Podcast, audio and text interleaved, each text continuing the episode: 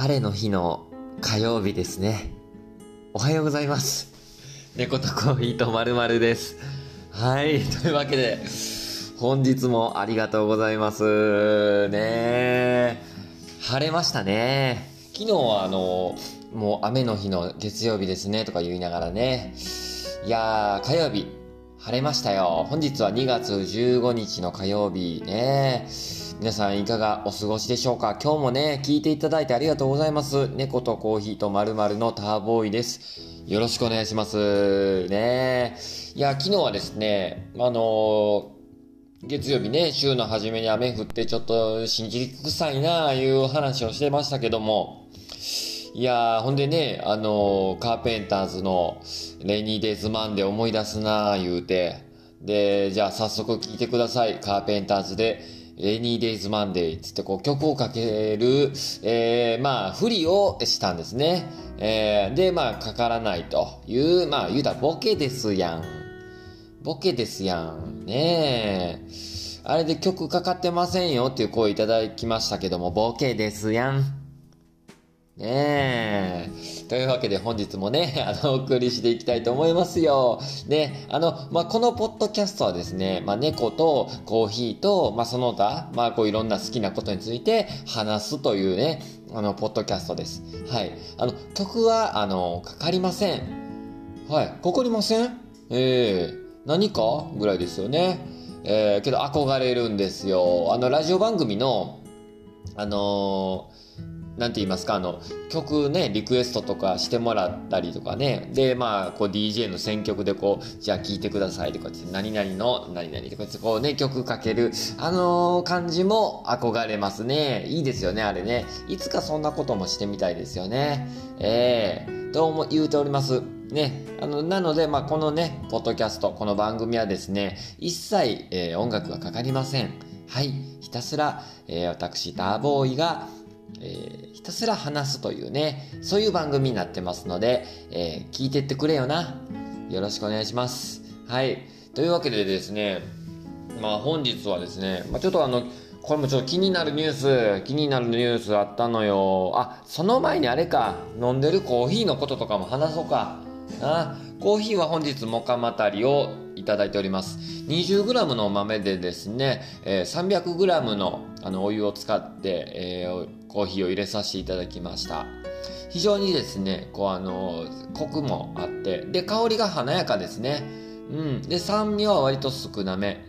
うん、中入りの豆を使っているので酸味もね苦味も割と控えめな豆で非常に飲みやすいんちゃうかなと思いますね、えーあのコーヒーがちょっと苦手だなっていう方はこうね一回モカ系のあのコーヒー豆なんかいいんかなって勝手に思っております。皆さんどうですか？好きなコーヒーとかありますか？ね好きなコーヒーこれっていうのもねあの教えてもらえたらいいかなと思います。どうしてもね僕がひたすら喋る番組なので皆さんからのお声もいただいてね、ちょっとあの、双方向から、一方通行じゃなくて、双方向からの、えー番組にしていきたい。そう思ってるよ。どう？みんなは。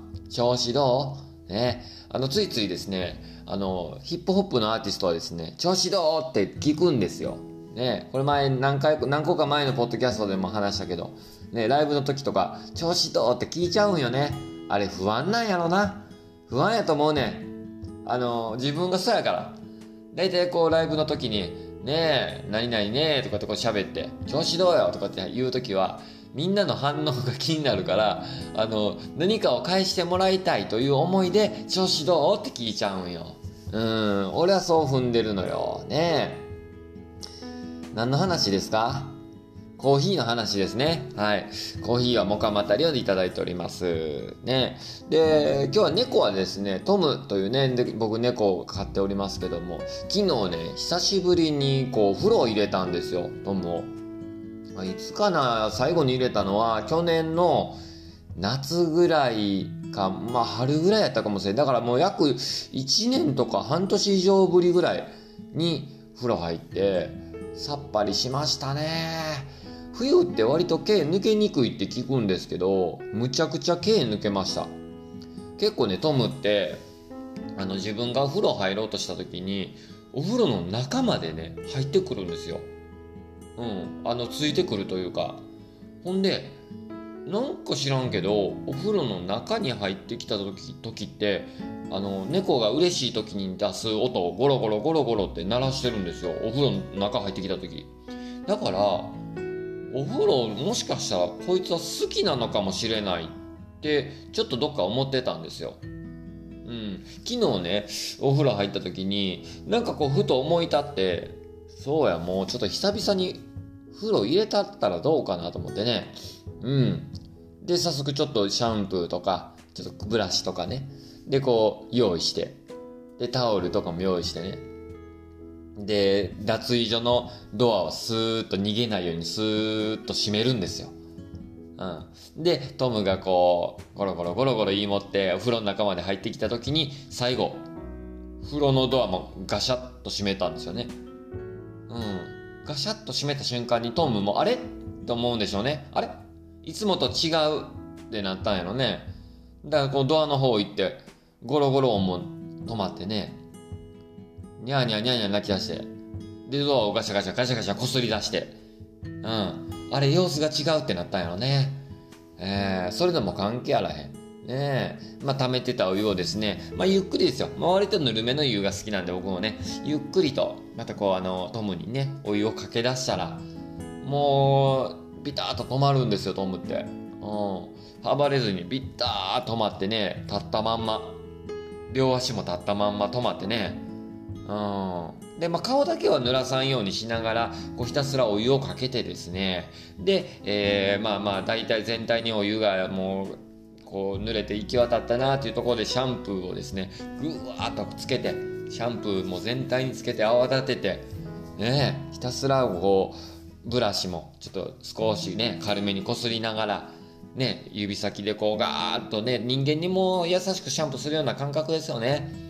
お腹も背中も両手両足もね全体的にやるんですよだから言うたらまあ顔以外にシャンプーをねひたすらやりまくってで、えー、そうやってるうちにですねパッと手を見たらですねもうむちゃくちゃトムの毛が抜けてましたね。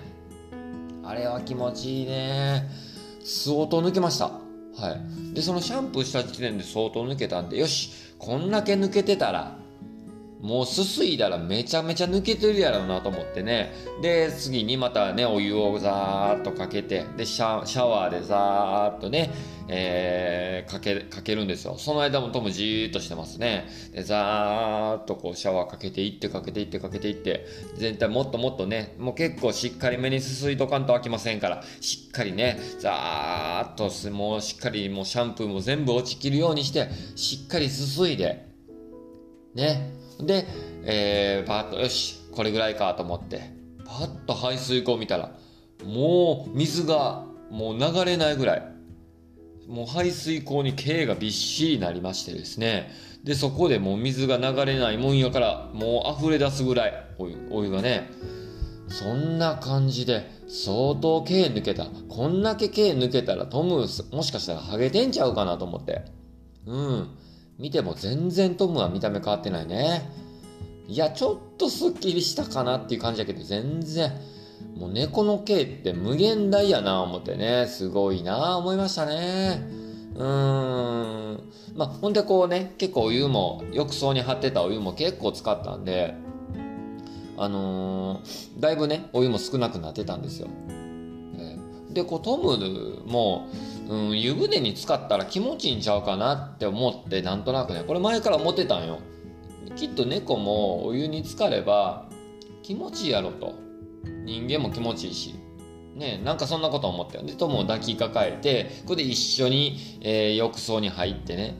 でトムが足つくぐらいのもう浅さになってたんですよ。だからこう肩まで疲れるぐらいトムも。でなって一緒に入ったんですよね。んならもう怖いんかして、じーっとしてましたね。うーん。じーっとしてました。あれ多分めっちゃ怖かったんやと思うわ。ああ。あの、目にちょっと怯えた目になっちゃっててね。まあまあまあ、ちょっとまあ10秒、20秒ぐらいかな。お湯に浸かって。で、まあ猫をですね、お風呂に入れた際にですね、一番の、あのー難関というか一番大変なところはね僕主にお湯まあお風呂に入れることじゃないと思ってて一番大変なのは問題はその後なんですよね。えー体を拭き取るという作業で毛を乾かすという作業が一番大変やなと思ってそこがトムも一番嫌なポイントなんですよ。ねえでもあの動物特有の水をブルブルブルブルこう体を震わしてね毛についた水を水分を全部取るというブルブルって震わしてね水気取るけどあんなもんじゃね乾ききらへんからあのバスタオルでガーッと体全体拭いてその後ドライヤーですよ。ドライヤーね。ドライヤー。だから人間の頭乾かすのも結構時間かかるのに猫の毛というのは全身ですからね。うーん毛乾かすのが結構時間かかっちゃうんですよ。それでも乾ききらないですよ。ドライヤーでも。ある程度背中は乾くけども、お腹の方の毛っていうのはなかなか乾きにくくて、まあまあある程度ドライヤーをした後に、もうもうある程度、まあまあ8割ぐらいかな。うん、乾いたかなっていうところでやっと解放ですよ。脱衣所のドアを開けた途端にバーッと飛び出してね。もうストーブの前の方行ってひたすら体を舐めておりました。うん。これね、1時間ぐらいずっと舐めてたんちゃうかな。あれ疲れた野郎にね、もうそのおかげで夕べはぐっすりです。多分一回も起きてないんちゃうかなってちょっと心配になったけども。でね、あの夜中に、あのまあまあ、お風呂のね、片付けとかも全部した後の夜中に、あのまあ、水も全部抜いてるから、浴槽の。夜中にね、シーンと静まり返った部屋ですよ。その時にお風呂の方から、ゴボゴボゴボゴボゴボってこうなんちゅうかなのゴボゴボゴボゴボってこう最後のお湯を抜けてお湯を抜いて最後の方シゴボゴボゴボゴボってこうなんかこう水が抜けていくような感じあるじゃないですかあれのもっとでっかいやつが聞こえたんですよお風呂の方がゴボゴボゴボってもう一回言おうかなゴボゴボゴボゴボってねそれぐらいの感じで聞こえたよ、うん、ほんならあのトムがバーって飛び起きてお風呂の方にバーって走ってってねトム元気やったわと思ってね。そこで気づくというね、まあ、ちょっと心配しましたけども。まあまあね全然あの元気にあのご飯も食べております。はい。というわけでですね昨日は風呂入れましたよ。ええまあ、猫とコーヒーはこんな感じですかね。うん。気になるニュースいきましょうか。気になるニュース。ちょっと見出しを見ます。オールトの雲から観測史上最も大きいメガ彗星がやってくるっていう見出しのニュースがありました。これすごいですよね。メガ彗星がやってくるっていうの、これちょっと気になったのこれ読みますね。ちょっと読みます。じわじわと太陽に接近中。最新のレポートによりますと、C2014UN 271という天体こそが観測史上最大の彗星なのだそうです。ハレー彗星の倍？そのどのくらいの大きさかというと直径約138キロ。ハレー彗星の核の直径がおよそ40から80キロ。これが1997年の観測時。サラバット彗星の核の直径がおよそ100キロと言われていますからこれまで観測されたオールトの雲太陽系外にあると仮想される天体群から飛来した天体の中では最大ということになります。ダークエネルギーサーベイに従事していたペドロ・バーナルデ・ネリーとジェリー・ベラステイン氏両氏によって発見が報告されたためベルナルディネリ・バーンスティーン彗星とも呼ばれています。名前の長さも最大級。地球から地球からは遠い軌道。ベルナルディネッリ・バーンスティーン彗星はオールトの雲からやってきたと考えられていて地球の最接近するのは2031年だそうです。とはいえ土星ほど離れたところまでしか来ないので残念ながら地球から肉眼で見ることは難しそう初めて観測されたのは2014年10月20日でその時点ではまだ太陽から29天体単位1天体単位は地球と太陽の平均距離も離れていたそうです。およそ海洋星と同じぐらいの距離ですね。その後、距離が 24AU まで縮んだ段階で初めて水星らしい挙動が確認され、正式に水星として登録されました。とありましたね。もうあのー、半分ぐらい何を言うているのか僕もわかり、わからなくなりましたね。うん。まあ、簡単に言うと、ものすごいでかい彗星が近づいてくると、2031年にね。いやー、宇宙は僕ね、興味あるんですよ。ね。わからないことだらけでね、地球には住んでますけど、こうね、よう考えたらもう地球のすぐ外がもう宇宙が広がっていてね、もうわからないこと、謎だらけということでね。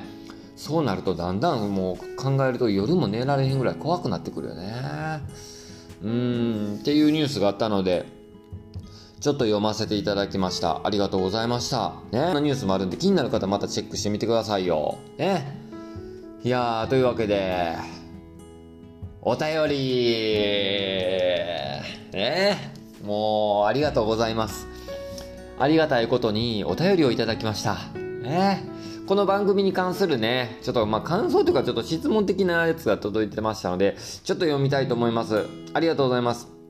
えー、愛知県からね、送ってくださいました。愛知県、ラジオネーム、トーキングデッドさんからのお便りですね。ありがとうございます。トーキングデッド。ありがとうね。えー、トーキングデッドってこれウォーキングデッドかな？うん。あれかな？まあいいや、読むね。ターボーイさん、こんばんは。こんばんはっていうのはね、多分夜に送ってくれたんかな。うん、ありがとう、こんばんは。けど、あえて言う俺は、おはよう。ね。初めてお便り投稿させていただきます。私は、ウォーキングをする際に、いつも Spotify で音楽を聴きながらウォーキングをしていましたが、猫とコーヒーと〇〇のポッドキャストを知り、最近ではターボーイさんの話を聞きながらウォーキングをしています。ターボーイさんの独特な語り口と低姿勢ながらも時折飛び出すタメ口がなんだか癖になっているこの頃です。さて、質問なのですが、以前ターボーイさんは話の中で家にテレビ、冷蔵庫、そして敷物の類が家にないとおっしゃられていましたが、私も最近断捨離を実践して最後にテレビを手放そうと考えましたがテレビ、冷蔵庫はどうしても処分できませんでした。テレビ、冷蔵庫のない生活をされている上でメリットとデメリットを教えてもらえないでしょうか断捨離に向けて私の背中を押してもらえないでしょうかというお便りいただきましたね。ありがとうございます。トーキングデッド、ありがとう。ね。えー、っと、ちょっと順番に拾うで、俺は。えー、初めての投稿ね、ありがとうございます。これね、あの、投稿いただいたのも、これ、嬉しかったのがですね、まあ、Spotify から知ってくれたよね、きっとね。で、ポッドキャストを知って、ありがとうございます。ね愛知県からっていうのも嬉しいね。嬉しいわ。ありがとう、トーキングデッド。でね、ツイッターからこれお便りいただいて、で、ツイッターのね、方のあの URL を、えー、Spotify にも貼らせていただいてますので、そこからね、来てくれたっていうのが嬉しいですね。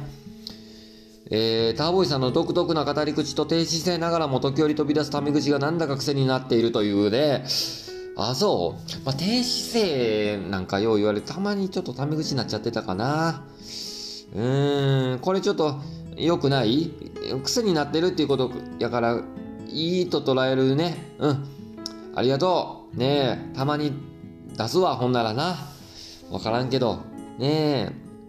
あのほんで結構前のバックナンバーも聞いてくれたんかなであの家そうなんよ家にちょっと僕テレビも冷蔵庫もね置いてなくてほんで敷物の類全部なくってっていう話をしててでえー、まあこれ結局最初はテレビあったんやけどで冷蔵庫に関してはもう最初からありませんでしたね。引っ越してから、えっ、ー、とまあ、必要に駆られたら買っていこうというスタイルにしたんよ。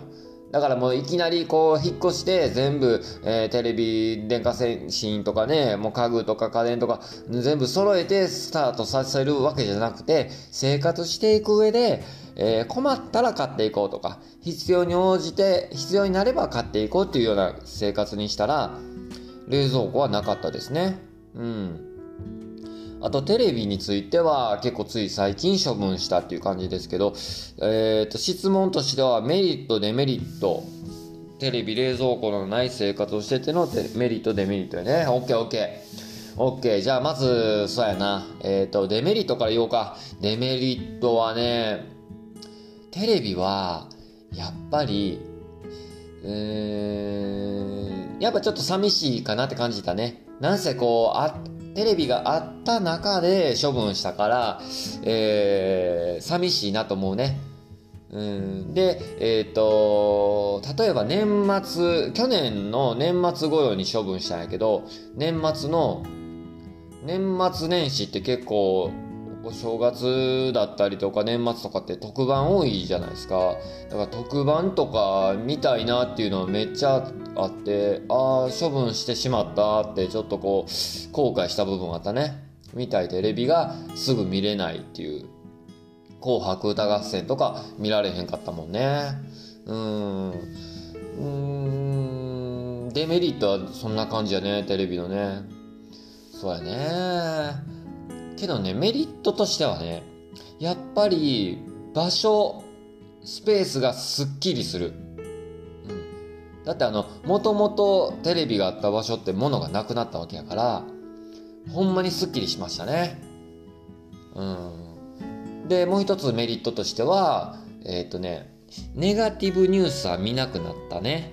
うん。なんせこう、テレビってこうニュース、ワイドショー流れるよね。けどそれってそういうのってやっぱ見ちゃうのよ。見てしまうねんやっぱりこう興味があるあったりとか気になったりとかするように、えー、作られてるから。見ちゃうのよ。けどそういうのってやっぱり最近やとコロナとか、えー、ちょっとこうね凶悪なニュースとか、えー、見るとやっぱりこうどっか気になるとはいえ気になってるニュースとはいえやっぱりネガティブな情報ってどっかうーんどっか食らうんよね。メンタルにグッとくるというか無意識なうちに。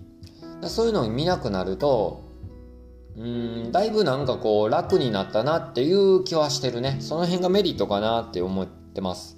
うん、でニュースなんてものはですね今日まあ、ネットからとか YouTube からとか、えーまあ、自分で選んで見ることができるのでその辺はいいかなと思います。まあそれは別に、えっ、ー、と、情報、ね、いい情報、悪い情報、ううんぬんあるけど、自分で、えー、情報を選んで得る情報と、ただただ垂れ流しでな、えー、入ってきた情報を聞くのとでは、ちょっと違うかなと感じましたね。うん。そうかな。まあまあメリットとしてはほんまそれやね。うん。あとまあ、こまごますると電気代とかね。とか、まあ、掃除のコスパとかね。うーんなんか、まあ、そういう部分では結構ねメリットの方が割とあるかなって今最近になって感じてます。寂しさはあるけどやっぱりその寂しいっていうのは音がない寂しさやったりするのでえー、そこはまあ音楽で代用できるし、えーと、あとドラマね。僕ドラマ好きやからドラマとかは、えーとパソコンからとかスマホからとかで TVer でえー、配信してるやつを後追いやけど見見てるので。だからまあ、うん、デメリットの部分もそこでカバーできるかなっていう感じやね。うんうん。テレビいいと思うで別に。まあまあここはもうトーキングデッドのねに任せるわもうここはね。あと冷蔵庫ね。冷蔵庫は冷蔵庫別にこう最初から買えへんかったんよ。まあ、まずデメリットね。デメリットはですね、えー、っと、なんやろな、夏場の冷たい水が飲めない。うん。あと、そうやね、食材を保存しておけない。えー、で、あと、そうやね、自炊の部分は、えー、ほぼ難しくなる。うん、かなっていう感じかな。メリットね、メリット言っとくと、えー、っと、さっき言っえー、そうやね、メリットは電気代かからないね。あとスペースが、えー、すごいスッキリする。スッキリしている。うん。まあ、冷蔵庫置く場所って大体あらかじめあるじゃないですか。で、で冷蔵庫置く場所は今はもうトムの餌場になっているという。トムの、えー、トイレになっている。うん。だから言うたらトムスペースになってるから、非常にこうスペースを有効活用できているかなと思います。ね。で、まあ、自炊の部分で言ったけど自炊の部分に関してはある程度食材を、えー、使い切るように買えばあのー、別に食材を保存しておかなくてもいけます。うん、で結局まあ僕一人暮らしやったとしたら、えー、食材を買って冷蔵庫に入れてたとしても、え結局しなくなって腐らせることってまあまああったりするやんか。でそういう時とかもやっぱ食材のロスとかも、えー、減るかなと思ってます、だから必要な分だけ買って使い切れば、えー、冷蔵庫がなくても大丈夫、うん、夏場の冷たい飲み物に関してはこれは確かに家で好きな時に飲めたりしないけど自分の住んでるとこの近所にコンビニがあるのでそこでまあまあ家出てえー、買って そこで飲めば冷たいものが飲めるかな。冷たいビールとかも、えー、コンビニで買ってすぐ飲むこともできるし。だからまあこの辺はまあ別にどうしても冷たいものを飲まないといけないのかって言ったらそうじゃないしいけるかな。まあ今冬なんで冬場に関してはえっ、ー、と例えばそうやねベランダに段ボール置いてえー、ちょっとこう冷やしたいやつとか 置いてた時もあった。うん。かなうん。まあ、あと敷物の類はね、もうこれは言わずもがな、えー、いらんよね。うん。まあもう、もうただただ掃除の、え手間だけが増えるだけ。うん。って思ってる。って感じかな。背中押してもらえないでしょうか？ってありましたが、もうそんな感じでどう？もういいと思うけどな何より場所ができるのはねほんますっきりするよ。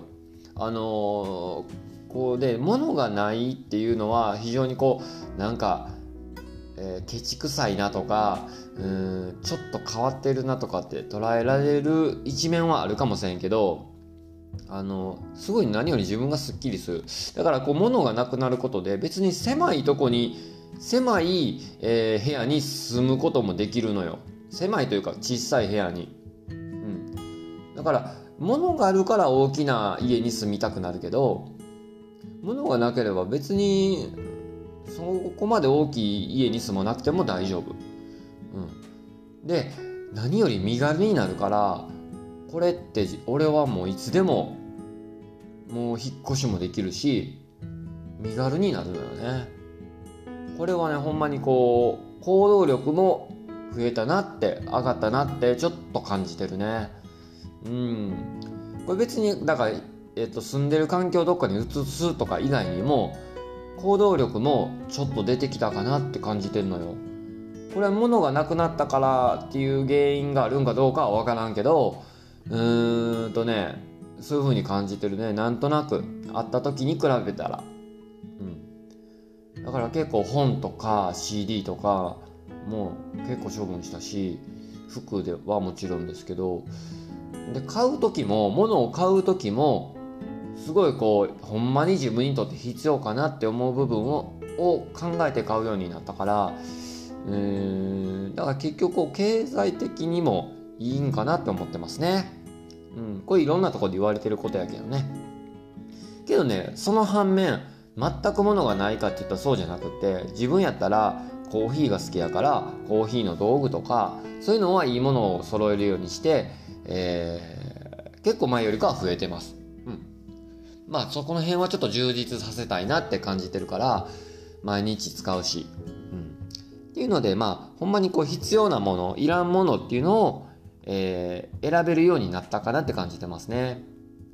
あともう一個だけあともう一個だけ、まあ、テレビとか冷蔵庫とかこれきっと固定観念ではあいないといけないとかねソファーとかにしてもないと部屋はいけないみたいな感じてる部分あるじゃないですか。それって結局部屋のレイアウトとかが もう決められちゃうんですよね。テレビがここに設置してでテレビを見たいから、えー、その前にソファーを設置してとか。うん。ってなると大体部屋のレイアウトって決まってきちゃうからなんとなくですよ。これもうちょっと変わってるかもしれんけど。なんとなくこう家電にテレビに振り回されてるような感じがしていやいやお前が決めるんじゃないと。俺が決めるんだみたいな感じでこう自分中心にねこうやっぱ自分の生活やからしていきたいなって感じたんよ。うん考えすぎかもわからんけどうんまあまあまあまあって思ったかな。どうですか？トーキングデッドもうテレビ捨てよ冷蔵庫捨てよどう？背中押された？いやだけどこれはほんまにもうそれぞれ生活あるからもうここはもう自分で判断していただいて是非ウォーキングする際に聞きながら考えていただければと思いますよ。ねえありがとうございます。あのラジオネームトーキングデッド今後もよかったら聞いてねねもうほんでまたあの1回だけじゃなく何回でもお便り送っていただいていいですからねえ、もうどんどんなんかもし他にね、ありましたら送ってきてくださいよ。ね。ありがとうございます。というわけでですね、今日もちょっと喋りすぎちゃいましたか？ね 30分超えちゃったね。というわけでもうぼちぼち終わろう。ね仕事行かなあかんわ。はい。というわけで、えー、っと、本日もね、猫とコーヒーとまるまる長々と聞いていただいてありがとうございます。ついつい喋りちゃう、喋りすぎちゃうのが悪い癖なんですよ。ね。で、まあ、最近ちょっと僕もポッドキャスト聞き返すと、変なね、やっぱり話し方の癖出てるわ。ああ、この辺もちょっと悪い癖は直していこうかなって思ってるので、できるだけこう聞きやすいようにね、えー、していきたいななんて思ってますよ。ね。というわけで、あの、本日も猫とコーヒーとまるまる聞いていただいてありがとうございます。また、聞いてくれよな。ではまた。